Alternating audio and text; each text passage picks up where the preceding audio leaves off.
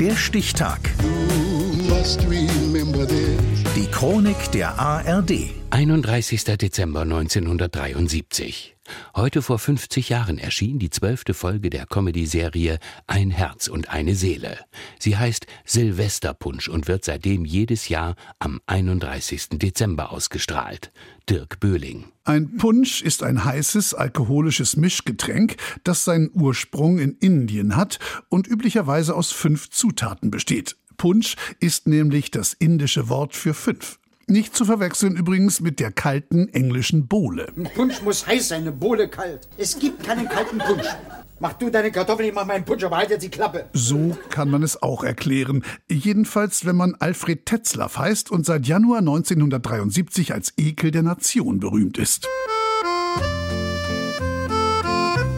Die WDR-Serie Ein Herz und eine Seele wird im Volksmund schnell zu Ekel Alfred. Und das nicht zufällig. Gepflegte Umgangsformen. Pass auf, du Arschloch! Ein freundliches Miteinander. Du hast ja nicht alle auf dem Senkel. Und ein liebevolles Familienleben. Das war überhaupt das beschissenste Jahr seit 1949. Was war denn 1949? Da habe ich geheiratet. Machen die westdeutsche Vorzeigefamilie zu Fernsehlieblingen unter dem Motto, es geht immer schlimmer. Allen voran poltert der reaktionäre Spießer Alfred meist cholerisch durch die Folgen und tyrannisiert seine Frau Else sowie Tochter und Schwiegersohn in seinem Sprachjargon die dusselige Kuh, die alberne Gans und die bolschewistische Hyäne. Erst meckert ihr rum, weil ich Punsch mache. Dann soll ich mir ausgerechnet zu Silvester die Rede von einem notorischen Sozialdemokraten anhören? Und jetzt darf ich mir nicht mal meine Brandwunden kühlen. Das ist vielleicht ein beschissener Jahresabschluss. Was auch immer Alfred Tetzler von sich gibt. Am nächsten Tag ist das Gesprächsthema in Büros, Werkstätten, beim Bäcker oder in der Familie und wird hinter vorgehaltener Hand zitiert.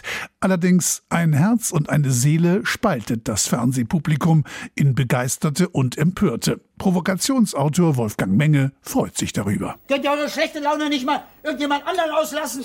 Bis zum Dezember 1973 wird die Serie in Schwarz-Weiß und im dritten Fernsehprogramm ausgestrahlt. Das ändert sich am Silvestertag dieses Jahres.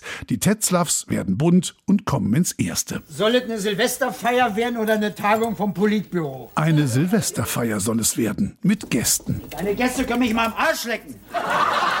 Dazu gibt es den bereits zitierten Punsch und zu Silvester darf natürlich auch die Nationalhymne im Fernsehen nicht fehlen, jedenfalls wenn es nach Alfred geht. Alfred steht sogar auf, wenn die Hymne gespielt wird.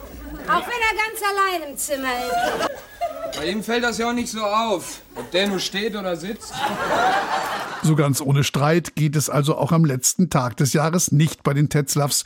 Trotzdem wird das Wohnzimmer mit Luftschlangen geschmückt, während die männlichen Mitglieder der Familie Tetzlaff das Silvestergetränk probieren. Willst du mal von meinem Punsch kosten? Tja, wenn du was entbehren kannst. Ja. Kann ich nicht. Aber ich gebe dir trotzdem was ab. Was ist denn da sonst noch drin? Ich meine, außer rum. Ja, nichts, das ist ja das Geheimnis. Es kommt, wie es kommen muss und endet im heimischen Tango. Und eins und zwei, zack, dreh und. Die zwölfte Folge der ersten deutschen Sitcom Ein Herz und eine Seele wird eine Art deutsches Dinner for One und bis heute zu jedem Jahreswechsel wiederholt. Zum ersten Mal lief das kleinbürgerliche Wohnzimmer Silvester der Familie Tetzlaff am 31. Dezember 1973, heute vor 50 Jahren, mit diesem Getränk. Das ist Punsch, du dusselige Kuh! Punsch, Punsch, Punsch! Und sie heißt auch so, Silvesterpunsch. Einen guten Rutsch. Der Stichtag. Die Chronik von ARD und Deutschlandfunk Kultur. Produziert von Radio Bremen.